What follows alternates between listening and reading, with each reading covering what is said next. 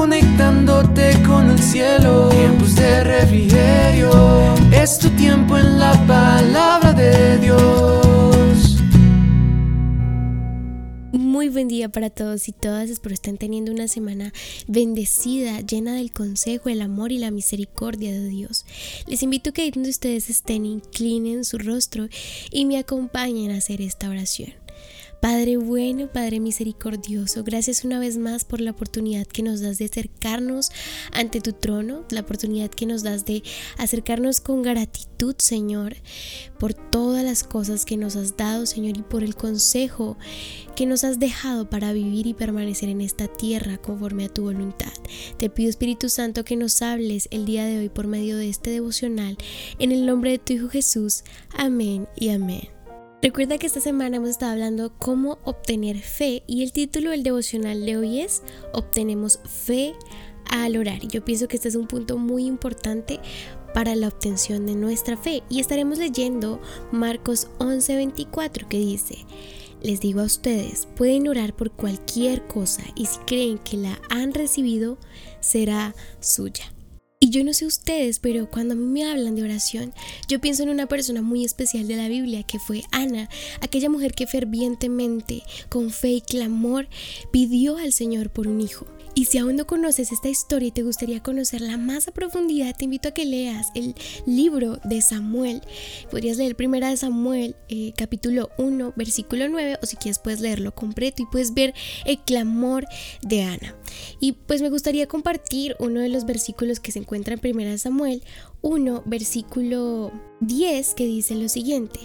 Ana con una profunda angustia lloraba amargamente mientras oraba al Señor e hizo el siguiente voto.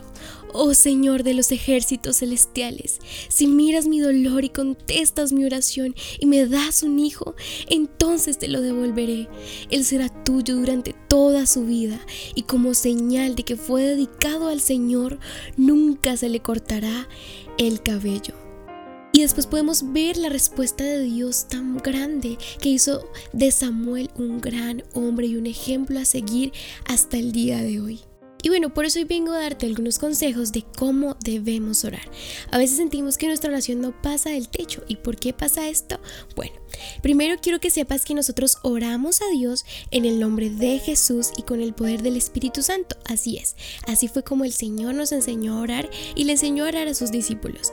Recuerda que en Juan 15, 16 dice, si piden cualquier cosa al Padre en mi nombre, se les dará. Así que siempre recuerda decir, en el nombre de Jesús yo pido esto porque Jesús es el camino para nosotros poder llegar al Padre.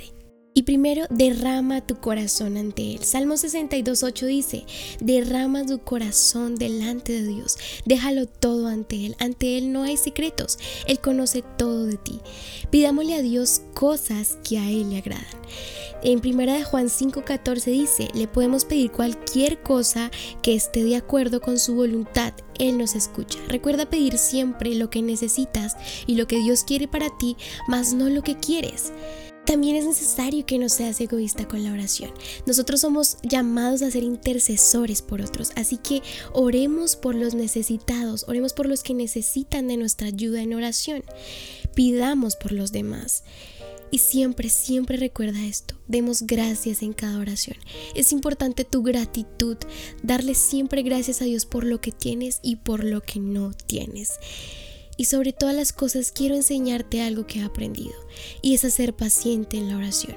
Yo sé que a veces desesperamos y queremos que las cosas sucedan ya, pero sabes, el Señor tiene tiempo perfecto para entregarte lo que pides. Así que sé paciente como Ana y sigue orando.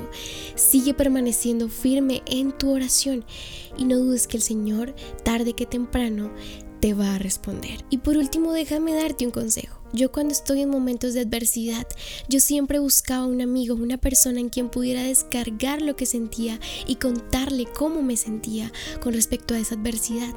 Después de un tiempo entendí que la primera persona a la que debía contarle mi situación era Dios, aunque Él conoce tu situación, Él espera escuchar cómo te sientes de tu boca. Así que, sin importar cómo te sientas, suelta todo en manos de Dios, derrama tu corazón ante Él y Él traerá paz a tu vida y descanso a tu alma. Haz esta oración conmigo. Dios, gracias por la oportunidad que me das de acercarme a ti. Gracias Señor porque has dejado la oración para que podamos tener una relación contigo. Yo te pido Dios que pueda tener la confianza de que tú obrarás en mis circunstancias. Y perdóname si he fallado. Te agradezco porque tu misericordia y tu amor me han alcanzado. Ayúdame a confiar en ti y a que seas parte de mi diario vivir. En el nombre de tu Hijo Jesús. Amén y amén. Nuevamente recuerda adorar para que vengan de la presencia de Dios tiempos de refrigerio para tu vida. No dudes en contactarnos si tienes alguna petición de oración. Puedes escribirnos a Instagram, estamos como arroba tiempos de refrigerio. Y la que te habló, Sarita Valentina. Ten un bendecido día. Conectándote con el cielo. Es tu tiempo en la palabra.